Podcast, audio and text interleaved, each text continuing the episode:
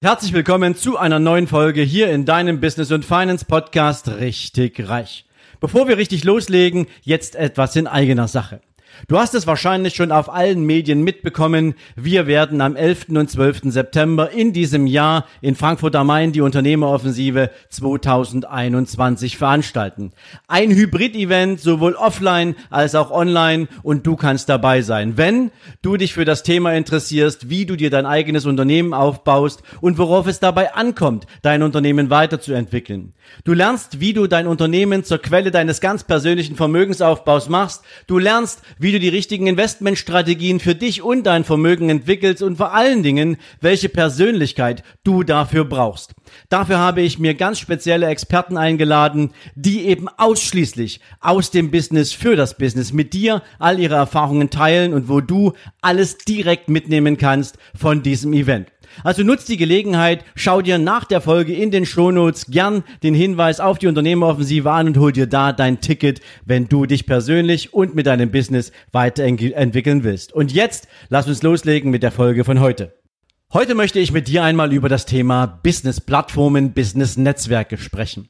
Denn wenn du Unternehmer bist oder wenn du in einem Unternehmen in einer verantwortungsvollen Position beschäftigt bist, dann ist nichts eine härtere Währung als Kontakte aber wie kannst du sinnvoll Kontakte knüpfen? Entweder zu Geschäftspartnern, die für dich entweder ein Zulieferer sein können oder die für dich Multiplikatoren sein können, weil sie auf deiner Zielgruppe sitzen, weil sie sie besitzen oder ob es Zielkunden sind, mit denen du ins Gespräch kommen möchtest und deswegen ist es wirklich wichtig zu wissen, welche Plattformen gibt es eigentlich und was kannst du davon lernen, beziehungsweise wie kannst du sie für dich nutzen. Und die beste beziehungsweise die momentan am gängigsten genutzte Plattform ist LinkedIn. Früher in Deutschland war das mal Xing, die sind auch immer noch so ein Stück weit opportun, aber der Fokus verschiebt sich zu LinkedIn, weil du auch dort die Möglichkeit hast, natürlich auch international gut vernetzt zu sein. Aber was machen viele Unternehmer auf diesen Plattformen? Sie kontakten plump vor sich hin. Ich kann dir gar nicht sagen, wie viele Anfragen ich auf LinkedIn jede Woche bekomme, wo mir entweder nur eine nackte Kontaktanfrage geschickt wird, ohne irgendeinen Kommentar, oder wo ich einen Kommentar mit der Kontaktanfrage bekomme und da ist sofort irgendein Pitch drin. Da will mir sofort irgendjemand was verkaufen, man will mir sofort irgendein Fitnesstraining verpassen, man will mir sofort Social Media Dienstleistungen anbieten oder Online Marketing Strategien verkaufen, ohne dass dieser Mensch sich jemals mit mir beschäftigt hat. Eine Business-Plattform ist ein Verkaufsportal. Aber es hat natürlich etwas damit zu tun, wie du als Unternehmer, Verkäufer oder Angestellter in dieser Verantwortung mit anderen Unternehmern umgehst. Denn wenn du platt einfach nur losgehst und sagst, ich möchte jetzt unbedingt mein Produkt verkaufen, ich streue das jetzt einfach mal an so viele Menschen wie möglich, irgendeiner wird schon hängen bleiben, dann versaust du dir bei all den anderen mit dem ersten Aufschlag mal komplett deine Reputation und du wirst nie wieder eine Chance haben, an diese Menschen ranzukommen. Zumindestens haben all die, die mich so plump anmorsen, definitiv keine Chance mehr. Sie werden nicht nur abgelehnt, sie werden geblockt weil ich gar keine Lust habe, mich mit meinem Profil, mit diesen Menschen irgendwann mal wieder auseinanderzusetzen. Und deswegen ist es wichtig zu verstehen, dass Business-Plattformen genauso funktionieren, wie wenn du auf privater Ebene jemanden kennenlernen möchtest. Stell dir einfach vor, du bist allein, du bist Single, du bist auf der Suche nach einer Partnerin, einem Partner und naja, du möchtest gern jemanden kennenlernen. Gehst du dann sofort in der Bar auf den Partner deines Wund, deiner, deiner, deiner, deiner Träume zu und sagst, hey, hallo, ich bin der und der und ähm, weißt du was, ich möchte sofort mit dir schlafen. Machst du das? Aller Wahrscheinlichkeit nach nicht. Es gibt sicherlich sehr von sich eingenommene Menschen, die glauben, sie müssen das nur oft genug machen und dann werden sie schon einmal einen Treffer landen. Aber das hat natürlich überhaupt nichts mit Erfolg zu tun. Das wäre dann Prinzip Zufall und dann geht es auch nicht um Beziehungen, sondern dann geht es um irgendeinen One-Night-Stand.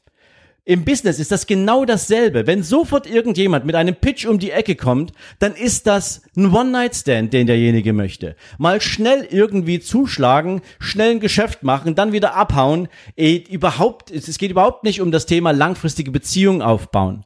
Und das ist das, was ganz viele Menschen auf Business-Plattformen verkehrt machen. Und wenn du vielleicht auch schon die Erfahrung gemacht hast, dass dir viele Menschen irgendwelche Kontaktanfragen schicken, entweder mit oder ohne Text, aber dann meistens unqualifiziert, dann weißt du ganz genau, wovon ich jetzt spreche. Wie kannst du das für dich verhindern? Und wir reden jetzt erstmal nur darüber, wie du dich auf einer Business-Plattform benimmst. Wir reden mal noch nicht einmal davon, wie dein Business-Profil aussehen soll. Aber wenn du dich entsprechend auf Kontakt ausrichten willst in einer Business-Plattform, dann gehört eine gewisse Grundetikette dazu.